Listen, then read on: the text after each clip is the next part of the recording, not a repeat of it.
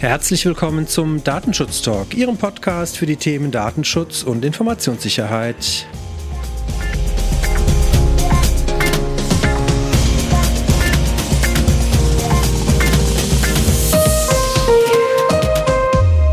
Mein Name ist Heiko Gossen und ich begrüße Sie wieder recht herzlich zu einer neuen Folge unseres Datenschutz Talk Podcasts. Heute wieder mit einer Themenfolge. Und es ist eigentlich sogar mehr als eine, weil wir setzen unsere erfolgreiche kleine Reihe vom letzten Jahr mit Fatih Ataoglu von Microsoft Deutschland fort, quasi Staffel 2, um es mal so zu sagen, allerdings mit anderen Protagonisten. Denn wir haben diesmal uns entschieden, ein wenig tiefer in die Technik reinzugehen. Und da ist natürlich es sinnvoll, auch dafür die richtigen Experten und Expertinnen einzuladen. Daher freue ich mich sehr, dass ich heute Astrid Hückelkamp von Microsoft Deutschland begrüßen darf. Hallo Astrid. Hallo. Astrid, ich darf dich vielleicht kurz vorstellen. Du bist, äh, wie der Name und auch deine Stimme verrät, weiblich und ein Techie, mit Bling-Bling-Neigung, wie du mir vorher verraten hast. Das ist äh, natürlich äh, erstmal schön, dass, dass du äh, erstmal die Zeit gefunden hast. Du bist aber von der Ausbildung her Geophysikerin, hast aber schon früh dann als Softwareentwicklerin auch bei den Heidelberger Druckmaschinen gearbeitet. Später dann, oder beziehungsweise schon eigentlich äh, vor deutlich langer Zeit, 1996, mhm. bei Microsoft gestartet. Das ist natürlich eine ziemlich lange Betriebszugehörigkeit und bist jetzt dort heute als Softwareentwicklerin, nee, bist jetzt da heute als Technical Specialist, Security Compliance und Identity tätig. Verrat unseren Zuhörenden und mir vielleicht auch, was macht Frau eigentlich als Technical Specialist Security? Ja, was macht Frau? Frau versucht immer erst einmal zu erklären, dass Security aus dem Hause Microsoft eben auch die Compliance und das äh, Identitätsmanagement mit umfasst und nicht nur die Cyber Security oder die äh, Sicherheit im Allgemeinen. Das ist das Erste, was Frau macht. Und das Zweite, was ich dann oder wir dann immer machen im Team, ich aber besonders ist, technisch zu erklären, was heißt denn das eigentlich?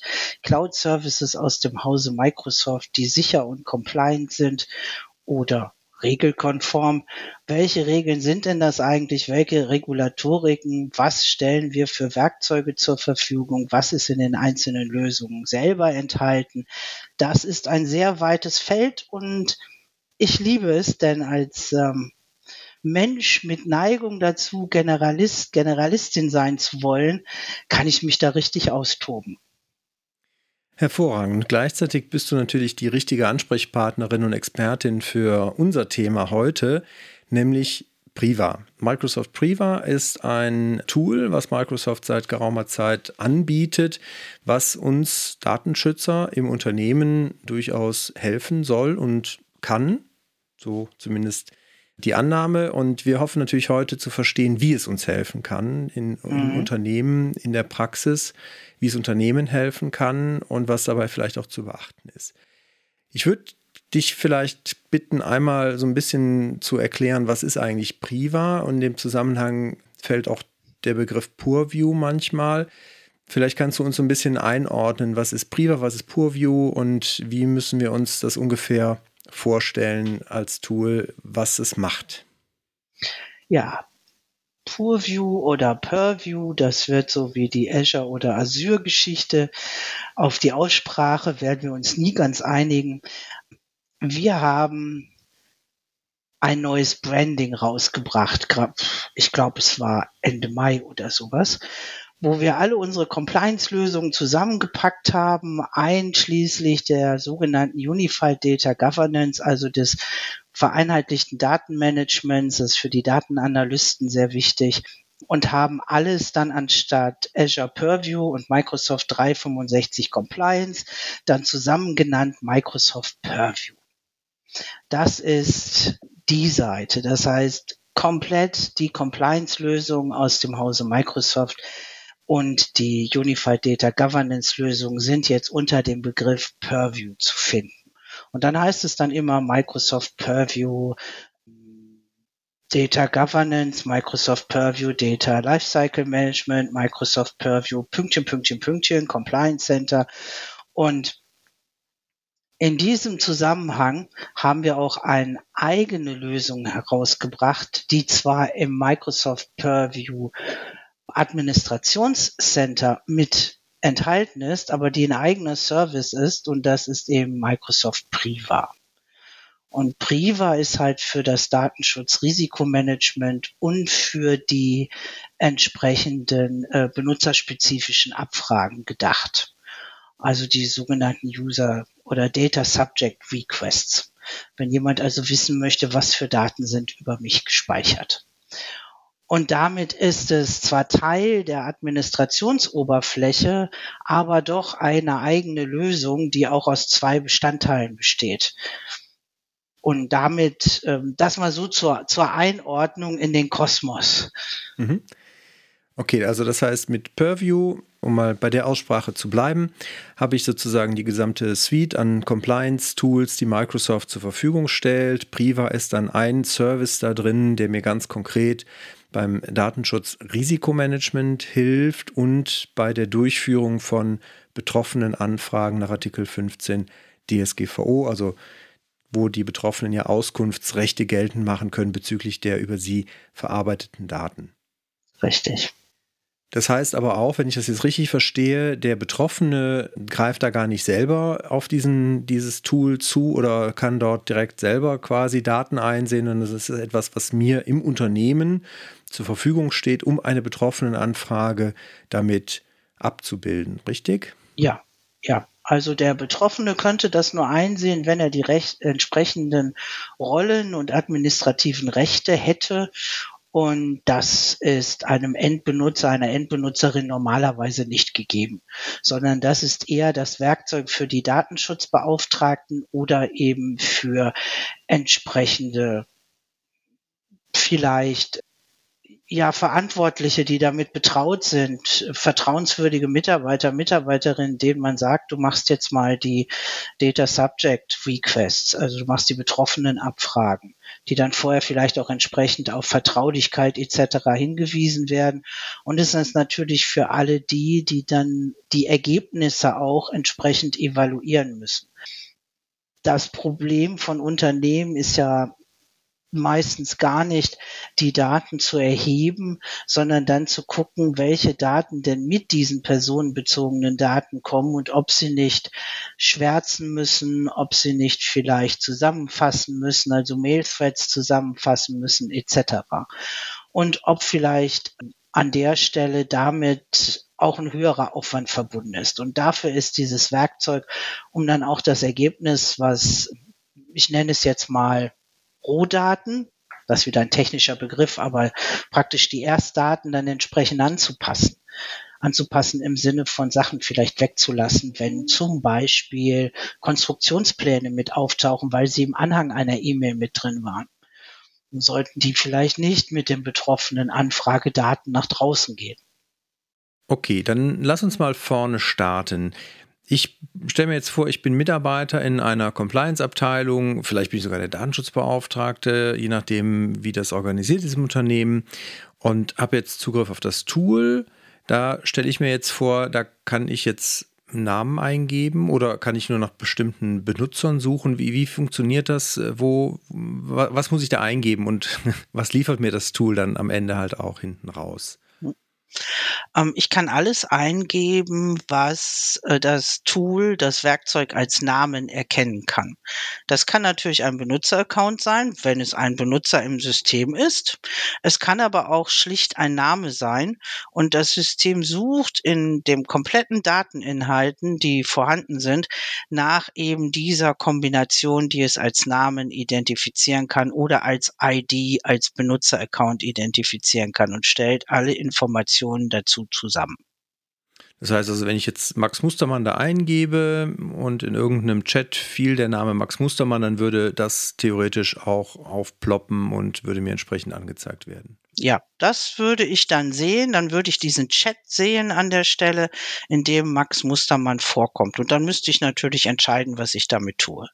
So, das heißt also, ich kann darüber erstmal recherchieren, wo sucht das Tool Also gehe ich recht in der Annahme, dass es sich vor allen Dingen dann um Microsoft 365 Dienste handelt oder kann ich da auch andere Datenquellen zum Beispiel anschließen, wenn ich lokale Systeme habe, vielleicht auch von anderen Herstellern? Lässt sich das erweitern?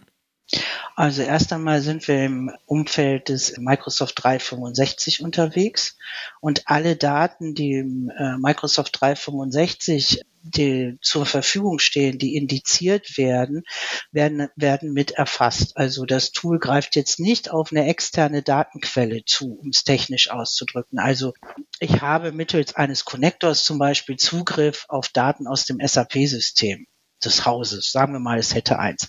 Das passiert nicht, aber wenn die Daten indiziert sind, weil sie zum Beispiel mit äh, geschützt werden im System, dann sehe ich die Einträge des Index, den ich habe. Okay. Aber da muss man, da muss man fein, da muss man fein unterteilen. Gut, das heißt, also ich kann für Mitarbeiter, ehemalige Mitarbeiter wahrscheinlich auch, dann dort eine Suche definieren, welche Daten über den Betroffenen vorliegen. Da kommt wahrscheinlich bei langjährigen Mitarbeitern eine Menge Zeug zusammen. Also ich habe das jetzt mal bei mir testweise mal ausprobiert. Wir nutzen jetzt ungefähr seit zwei Jahren Teams. Da kamen so, ich glaube, 80 Einträge ungefähr zustande.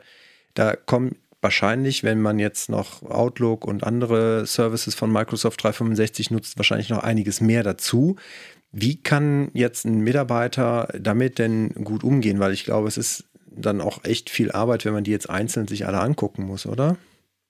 Ja, aber da kommen wir nicht drumrum. Also die, das System liefert jetzt alle Daten, die vorliegen. Also eine gewisse, also die werden schon zusammengestellt zu E-Mails, Threads, Sachen, die dann eben halt zusammengehören. Aber danach muss man manuell ran. Um okay, gucken, da führt kein, kein Weg dran vorbei. Ich nein, dachte, jetzt habe also ich noch irgendwie den, den Kniff übersehen. nein, irgendwann sind die Augen, die auf den Bildschirm gucken, gefragt mit der Intelligenz wie man damit weiter umgeht. Und ja, wer so so wie ich auch noch seine Datengräber züchtet, soweit wie die Firma das zulässt, der produziert garantiert genug Inhalte die in dem Umfeld. Und ich denke, das ist auch etwas, was man sich klar machen muss. Die betroffenen Rechte sind sehr wichtig. Es empfiehlt sich durchaus auch das Recht auf Vergessen mal in den Compliance-Lösungen zu aktivieren, dass dann wirklich nach sieben Jahren E-Mails auch nicht mehr aufbewahrt werden. Was man eben so braucht, was eben wichtig ist aus wirtschaftlichen Gründen für die komplette Regulatorik, fürs Finanzamt etc., aber dass man dann irgendwann auch mal ein systemseitiges Löschen entsprechend alter Inhalte mit ansetzt. Das ist, glaube ich, ein Thema, was man, äh, was man da wirklich ähm, Aufbewahrung, Aufbewahrungsrichtlinien, Archivierung, weil alles, was im System drin ist, kommt in dem Moment hoch. Guter, guter Tipp. Ne? Das Thema Löschen sollte man natürlich parallel auch lösen und vernünftig einstellen. Das hilft dann nachher bei der Arbeit. Aber das bringt mich natürlich so ein bisschen auch zu der Frage, an wen richtet sich das? Also ich könnte mir jetzt vorstellen, dass der Dienst der, glaube ich, auch nochmal ein ähm, separates äh, Lizenzmodell beinhaltet, also auch kostenpflichtig ist. Das ist jetzt nichts, was man automatisch mit nutzen Nein. kann, wenn man Microsoft 365-User ist oder, oder Kunde ist. Ab welcher Größenordnung sind so typischerweise bei den Kunden, also Anzahl der Mitarbeiter, äh, denn so die Größenordnungen, wann für die das interessant wird, sowas auch zu nutzen? Es kommt darauf an, was Sie benutzen wollen. Also die betroffenen Rechte abfragen, die werden pro Abfrage lizenziert. Und wenn ich es richtig weiß, kann man dann auch so Bündelabfragen kaufen. Man kann also sozusagen 10 oder 20 oder bitte jetzt nicht festlegen, aber das immer so gebündelt kaufen, dann sind sie, äh, dann macht das auch ein bisschen was mit dem Preis. Aber man kann es auch einzelmäßig kaufen und dann eine Betroffenenabfrage durchexerzieren. Das ist die eine Seite. Die andere ist das Datenschutzrisikomanagement, die Richtlinien.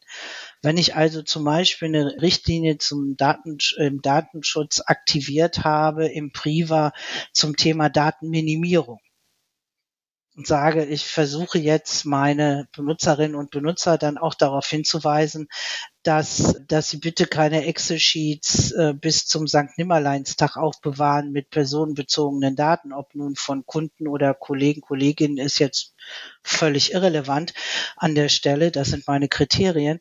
Dann habe ich eine Lizenz für das Datenschutzrisikomanagement gekauft und mir beschafft. Das heißt, Priva zerfällt auch in zwei ganz unterschiedliche Lizenzmodelle. Okay, das heißt, die sind aber separat zu lizenzieren und mhm. die Richtlinienkomponente, die geht dann nicht pro Abfrage, sondern da gibt es dann andere Kriterien und Größenordnungen, nach denen sich das richtet. Benutzerbasiert wie alle anderen Services in M365 auch. Und du hast ja gefragt, ob sich das lohnt. Gerade die Datenschutzrisikomanagement-Komponente, die lohnt sich für jedes Unternehmen, weil sie ähm, weil sie dafür sorgt, dass ich verantwortungsvoll mit personenbezogenen Daten umgehe. Das Problem, was die Datenschützer haben, ist ja nicht, also aus meiner Erfahrung ist ja nicht, sind ja nicht die strukturierten, die offensichtlichen personenbezogenen Daten, wie sie in Identitätsmanagementsystemen liegen. Die kennt man, da weiß man, wo die sind, wo ich die finde, alles gut. Sondern die personenbezogenen Daten, die in der täglichen Arbeit entstehen und die minimiert werden sollen oder eben halt nicht einfach geschert mit der ganzen Welt. Das sind ja die, die so, die die, die in der Rolle des Datenschützers wirklich Stress machen. Ja, die beliebten und strukturierten Daten. Das ist nochmal ein eigenes Thema. Würde ich gleich auch gerne zukommen. Mhm. Ich würde mhm. mal ganz kurz zu dem betroffenen Rechte, also zu dem äh, zu der, zu der Auskunft zurück noch abschließend fragen, was bekomme ich als Anwender am Ende denn raus? Ich habe, wie gesagt, mir das Tool angeguckt. Ich konnte für jeden Eintrag sagen, ob der relevant ist oder nicht relevant ist. Und dann kommt am Ende was genau raus, mit dem ich dann wie weiterarbeiten kann. Also ich muss ja dann immer noch als Abteilung, als Be äh, Bearbeiter ja dem Betroffenen eine Antwort geben darüber, welche Daten denn konkret vorliegen, ihm die berühmte mhm. Kopie mhm. aushändigen. Wie unterstützt mich das Tool dabei und was kommt hinten raus? Ja, wie unterstützt das Tool? Ganz einfach, ich kann exportieren.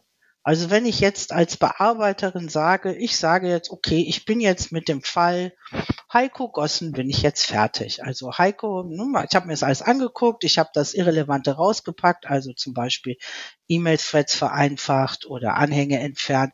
Und dann bin ich an dem Punkt, dann exportiere ich. Dann bekomme ich zwei Dinge. Ich bekomme eine Liste mit dem, was exportiert worden ist. Also das können ja Dokumente sein, das können E-Mails sein, das können Bilder sein. Also ich bekomme eine Liste und ich bekomme eine, ein ZIP, wo dann alles drin ist, was auf, in, auf der Liste steht. So dass ich auch ganz genau nachvollziehen kann, also das ZIP und die Liste gehören zusammen, so dass ich ganz genau nachvollziehen kann, äh, ob auch alles im ZIP drin ist, was auf der Liste steht und umgekehrt. Und dann kann ich mich da durcharbeiten. Okay, prima. Das sind dann alle Daten, die ich als äh, Unternehmen von meinen Mitarbeitenden oder ehemaligen Mitarbeitenden in Microsoft 365 verarbeite und sozusagen damit auch eine vollständige Auskunft für diesen Teil sichergestellt ist. Für die Unternehmung selber, die müssen natürlich nochmal gucken, wo in anderen Systemen eventuell auch noch Daten ja. sind. Die muss man dann halt an anderer Stelle entsprechend zusammentragen und damit dann kombinieren und dann hat man auch eine vollständige Auskunft. Ja, deswegen ist das sehr gut, wenn auch Mitarbeiter, wenn sie zum Beispiel eine Firma verlassen, äh, dann auch die Daten, die außerhalb von M365 sind, zum Beispiel lokal auf ihren Rechnern oder so, die dann auch wirklich bereinigen, bevor sie gehen wenn sie Rechner abgeben. Viele Firmen machen es ja auch so, dass wenn die Hardware wieder abgegeben wird, dann ein kompletter Reset läuft, so dass sie sicher sind, dass auf diesem Teil zum Beispiel schon keine Daten mehr vorliegen. Aber Personalsysteme zum Beispiel, das sind ja nun die klassischen Systeme, in denen dann Daten noch vorliegen, auf die hat der Service keinen Zugriff, sondern da muss ich, äh, da muss ich schon in das eigene Personalmanagementsystem rein. Ich glaube auch nicht, dass wir da jemals Zugriff so ohne weiteres bekommen werden auf Systeme dieser Art. Ja, das muss er ne, durchaus auch dann seine Hürden im Unternehmen typischerweise nehmen, bis man halt einem zentralen und vor allen Dingen einem cloudbasierten Dienst soweit Zugriffsrechte im eigenen, in der eigenen Infrastruktur gibt, damit dann solche, ja, solche Suchen überhaupt stattfinden können und man sowas überhaupt zusammentragen kann. Das ist natürlich schon ein die sehr invasiver Eingriff. Ja, die meisten Lösungen in diesem Umfeld haben, haben da ihre eigenen Suchen. Und dann muss der Datenschutzbeauftragte oder der Beauftragte, der es durchführt, am Ende die Daten zusammenstellen. Okay, prima. Dann würde ich jetzt nochmal auf das Thema Richtlinien und Risikomanagement schauen.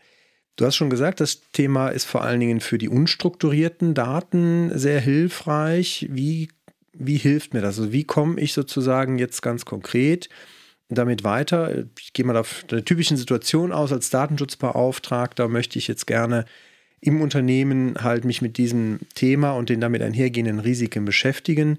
Wie näher ich mich dem? Was bietet mir das Tool letztendlich an Richtlinien an? Zu welchen Themen kann ich denn da wirklich mich auslassen?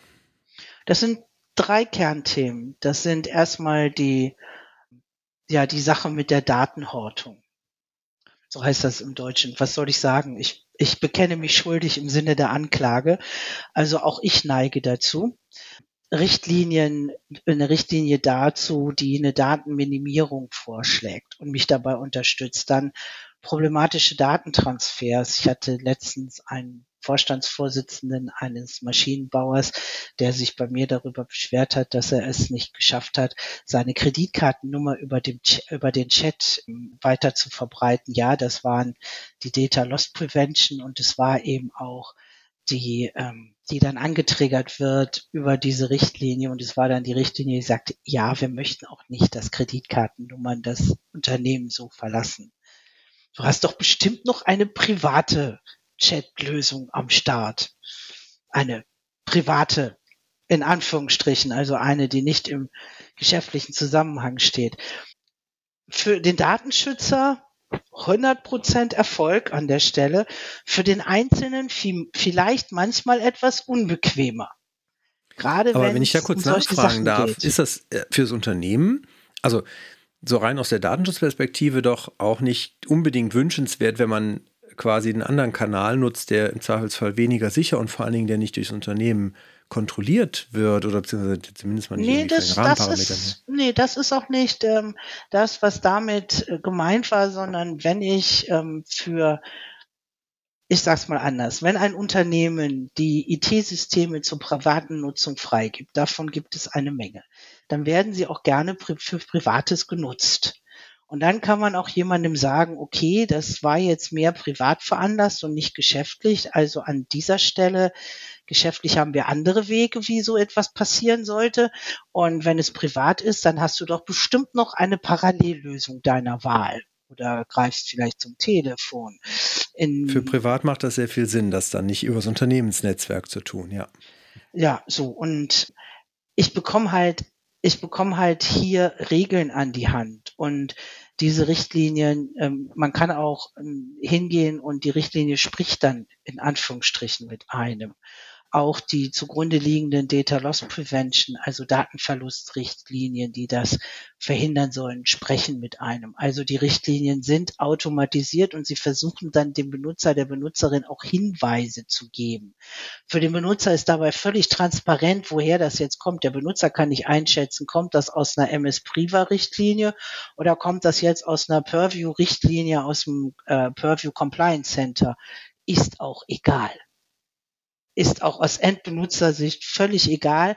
Für, für uns gilt nur, wir haben hier die Richtlinien, um die Benutzer in die Lage zu versetzen, mit Daten gut umzugehen, effektiv, effizient umzugehen und um auch die berühmten organisatorischen Maßnahmen der TOMs dann auch entsprechend umsetzen zu können. Und dafür müssen wir Hilfestellung geben, dafür müssen wir auch mal hinweisen, dafür muss man ein bisschen lernen. Jetzt habe ich gesehen, bei dem Tool kann ich auch suchen. Also das heißt, ich kann mir zum Beispiel anzeigen lassen, welche Daten tauchen denn überall im Unternehmen auf. Zum Beispiel bestimmte IDs, je nach Land auch zum Beispiel Steuernummern, ähnliche Dinge.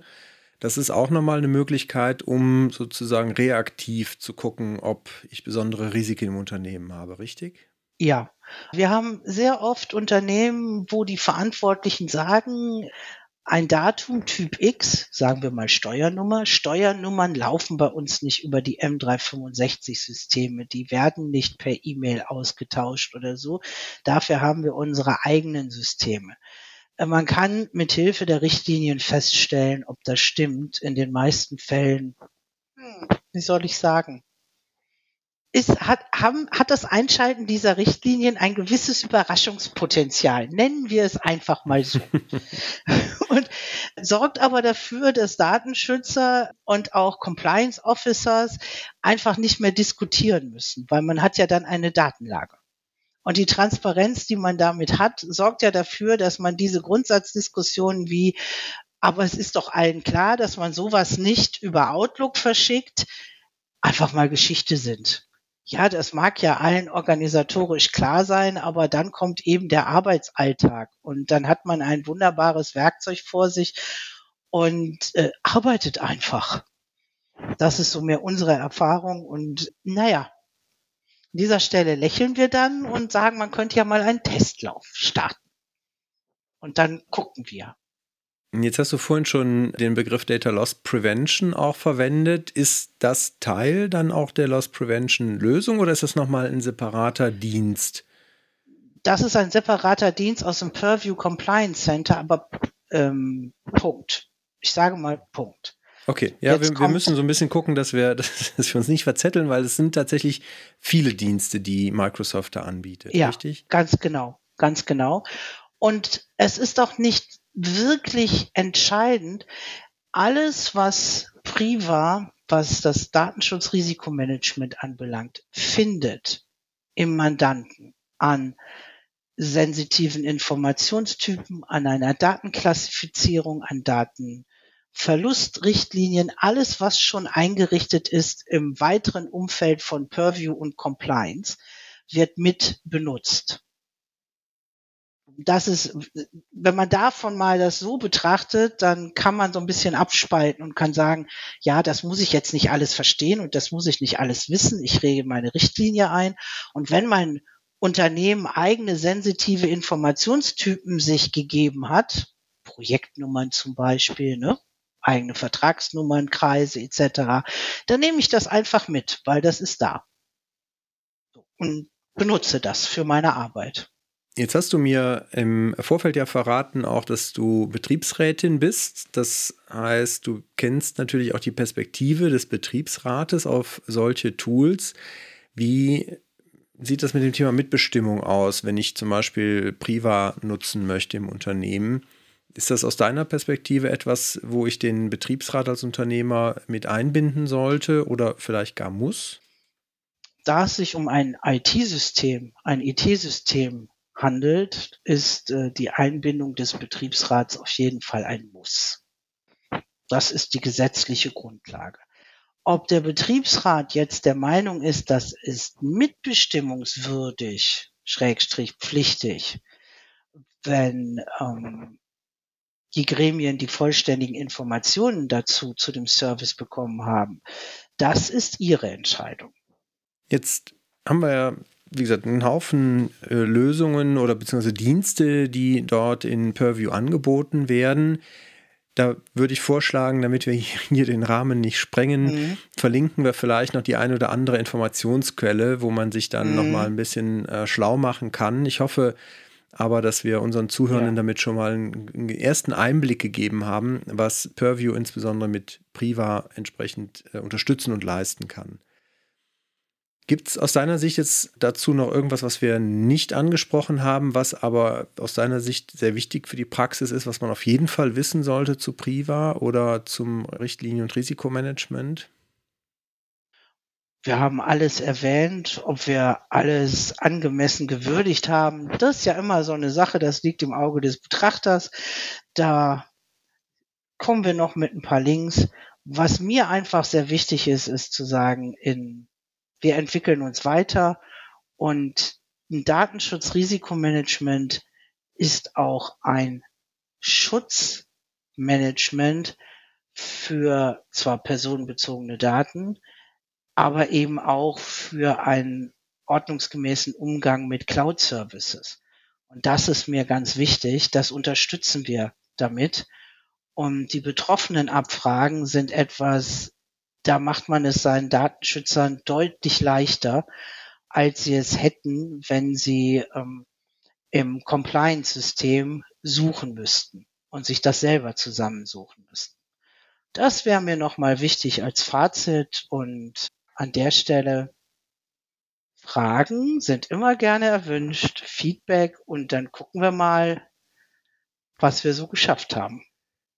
Das genau wäre auch mein Vorschlag. Wir, wie gesagt, haben jetzt natürlich das Thema nur anreißen können. Wenn Sie Fragen haben, konkret zu Priva, die sich aus der Datenschutzperspektive insbesondere stellen, die wir hier vielleicht auch für ein Follow-up dann aufgreifen können, sehr, sehr gerne. Kommentieren Sie einfach die Folge. Sie finden in den Show Notes auch den Link zur Folgenseite, wo Sie direkt kommentieren können. Und ansonsten, liebe Astrid, dir ganz herzlichen Dank für deine Zeit bitte, bitte. und für deinen sehr, sehr, sehr guten Input. Wir haben im Vorfeld ja schon darüber gesprochen, dass wir vielleicht auch nochmal äh, eine eigene Folge dann zum Thema Betriebsrat und äh, Microsoft 365 machen, was es da an Angeboten auch von Microsoft gibt. Da mache ich jetzt schon mal hier den kleinen Cliffhanger und äh, mache Sie neugierig. Bleiben ja. Sie uns auf jeden Fall natürlich treu. Von daher freuen wir uns, wenn Sie dann auch demnächst wieder einschalten. Es wird in dieser Reihe auch noch weitere Themen zu Teams, Verschlüsselung und so weiter geben. Also von daher freuen wir uns, wenn Sie auch nächste Woche wieder dabei sind.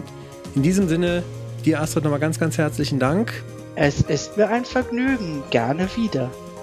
Und dann verabschiede ich mich. Bleiben Sie uns gewogen. Bis bald. Bis bald.